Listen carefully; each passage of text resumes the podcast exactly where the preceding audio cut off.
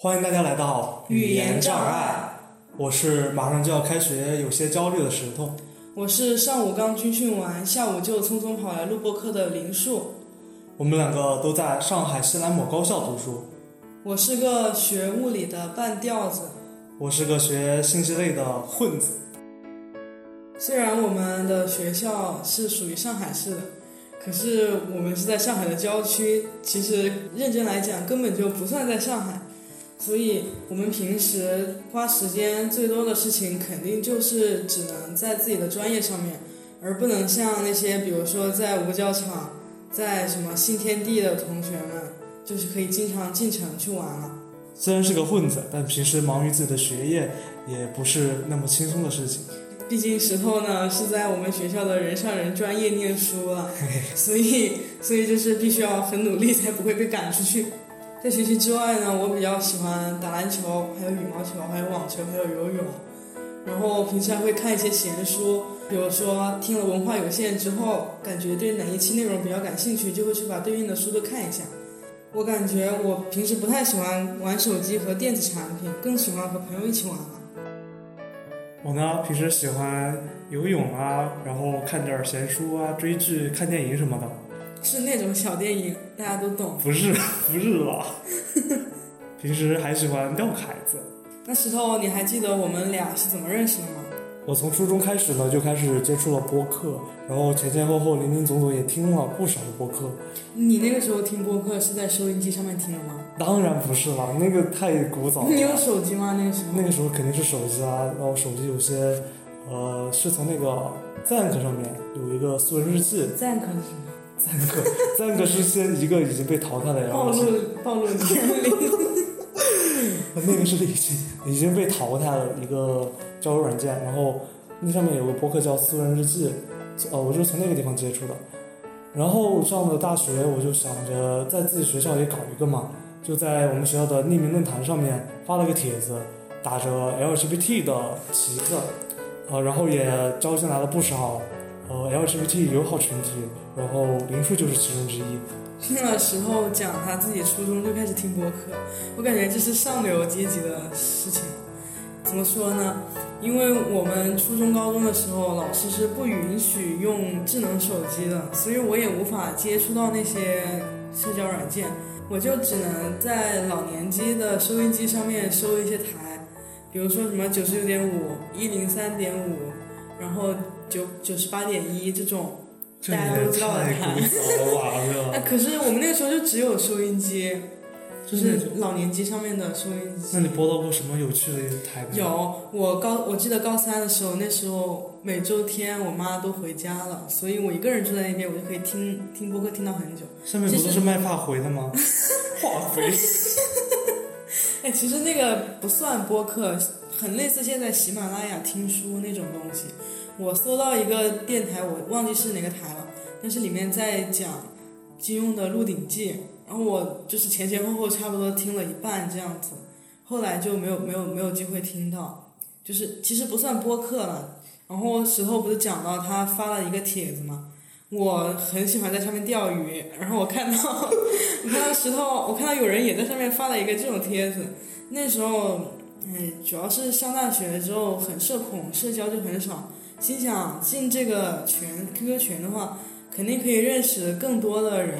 然后它上面也打着 LGBT 的那个字，因为本身我也是 LGBT 群体，所以我也心想进去了，那肯定大家都是因为这个进去的，那我肯定可以脱单了，好吧？然后我就实际上没有，没有也认识了很好的朋友啦。然后我就进了这个 QQ 群，后来我们电台。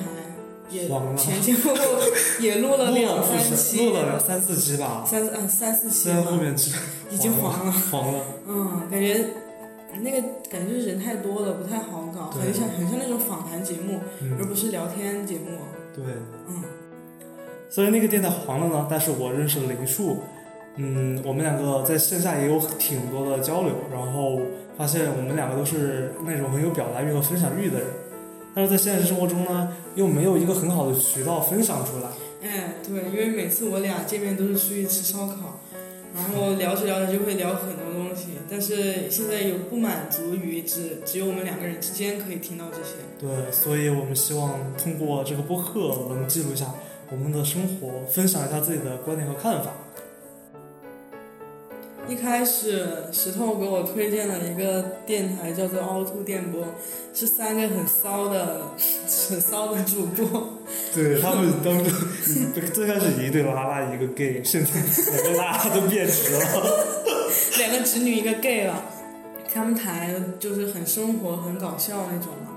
后来我就是从网易云呢搬去了小宇宙 app，因为小宇宙的推送机制，所以我就是。从一个播客就可以听到很多个播客，他会有给我推荐很多个播客。我现在听了差不多三百多小时了，最喜欢的播客呢，差不多就是来都来了。哎，大家肯定听过丸子和尼寇的电台节目，他们的金庸系列对非常的。我当时就是因为金庸系列入坑了，而且后来特别喜欢丸子的声音，觉得特别治愈。除了来都来了，我还听很多，我随机波动。随机波动大前辈啊，他们订阅量都有十几万，但是我觉得小宇宙听众不过也就几十万吧。然后有那么多人都订阅他们，那显然是他们是三个是非常表达非常清晰，而且有道理，有他们自己的见解的三个女性媒体人。然后还有一个是文化有限，是大一超哥和星光他们三个搞的一个搞的一个文化类节目。对文化类节目。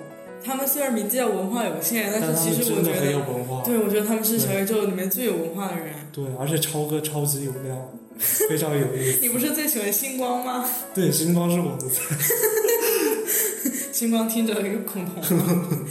不过我最佩服的就是姜思达和八分这两个节目。这姜思达太骚了。对，姜思达太骚了。太骚了。他一个人讲半个小时，笑死谁了。然后道长。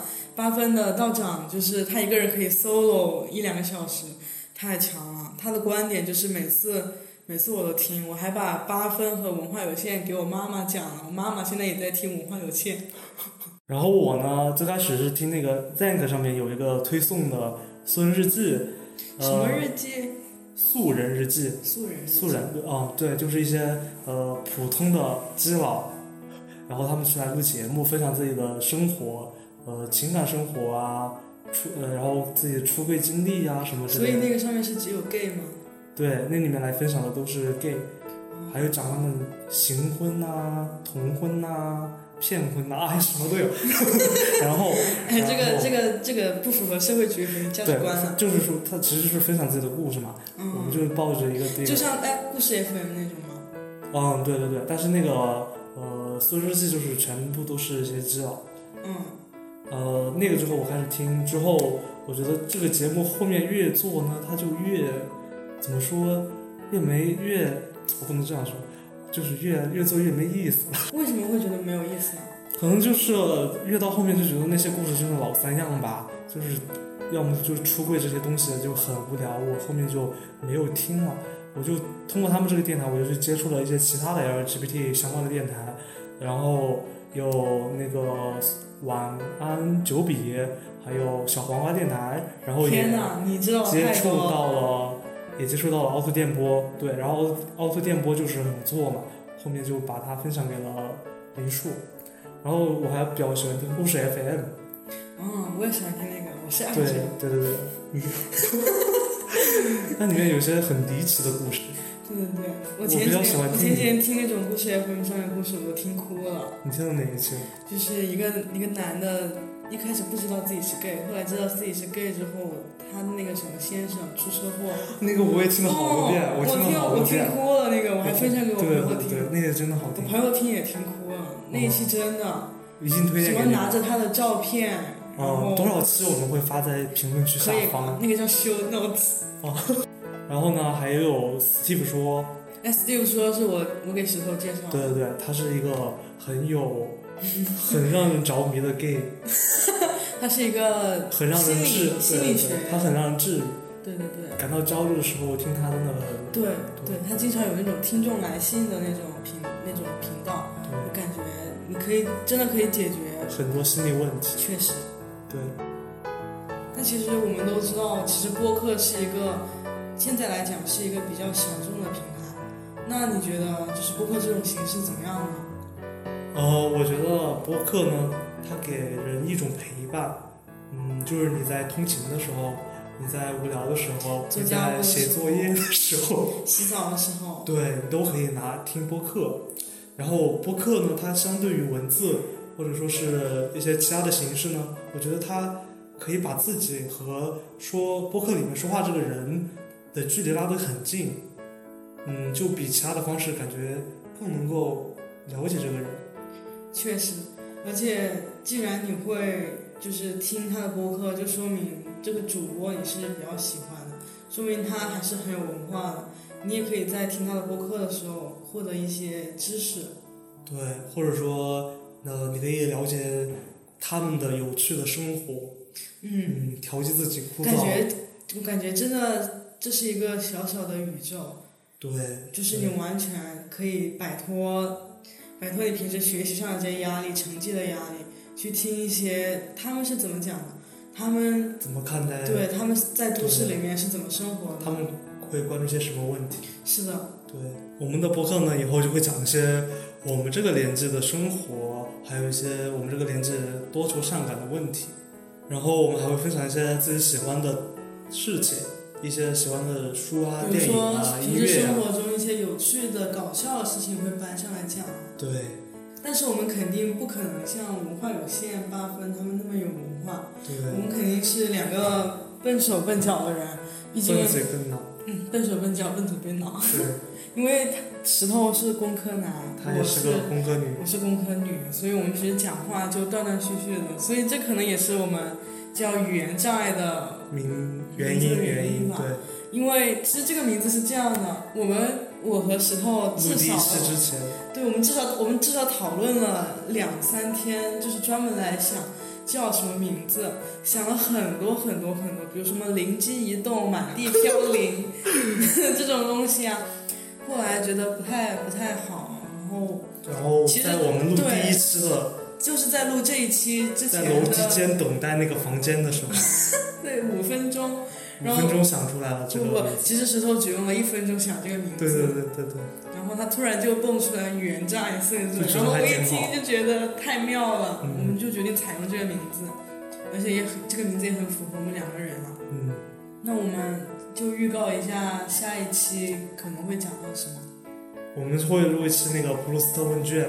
嗯，普鲁斯特问卷就是追求你自己内心的声音了，就是我们也想在让大家更了解我们一点。嗯，一方面是这样，另一方面是我们也想更了解自己。毕竟我看那些问题的时候，我都觉得自己的内心被被剖开了。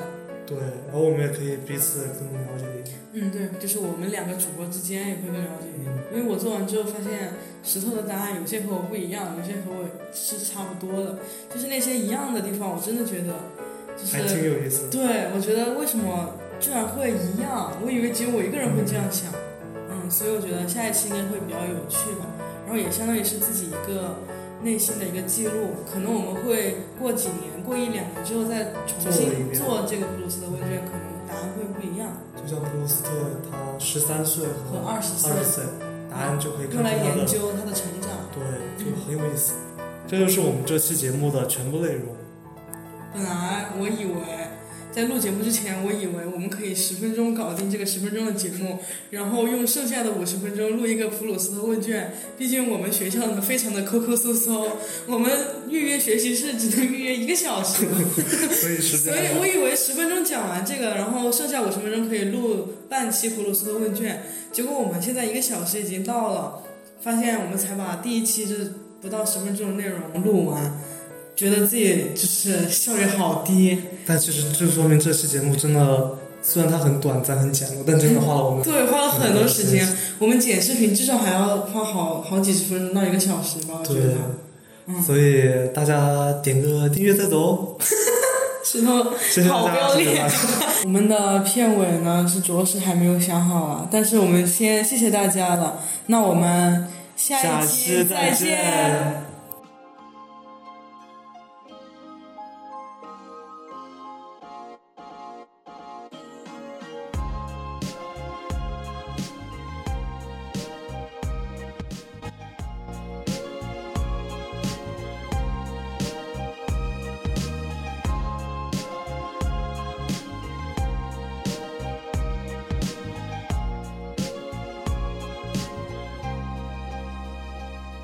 是个面临尴尬的轻熟女，今年二十七。几年前经由朋友介绍认识你，她大我三岁，有着大姐姐的干脆，看似姐弟恋，最后却含着泪。我跑去马祖当兵，熟女说好伤心。我的大头兵日记都是在写熟女触景伤情，弹着思念的钢琴，忘不了她芳名，忘不了那场景。这几年你到底是怎么过？而这几年我到底又是怎么活？时过境迁，又怎么会是这么折磨？我的老天爷，让我们相遇在多年以后，鼓起勇气，爱如潮水般的涌进。可是我有另外一个他了，哦，这窘境，这样尴尬的关系，这样尴尬的我，尴尬的手时。光匆匆流去，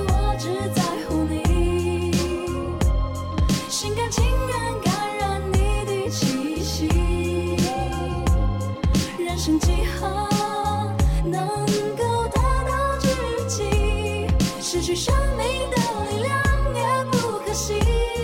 啊耶！回到家里，我还有另外一个他。我的罪恶感告诉我，只能有一个家。我恨这关系，恨自己，却更没了志气，更加的喜欢你，更不是玩你，不想瞒你。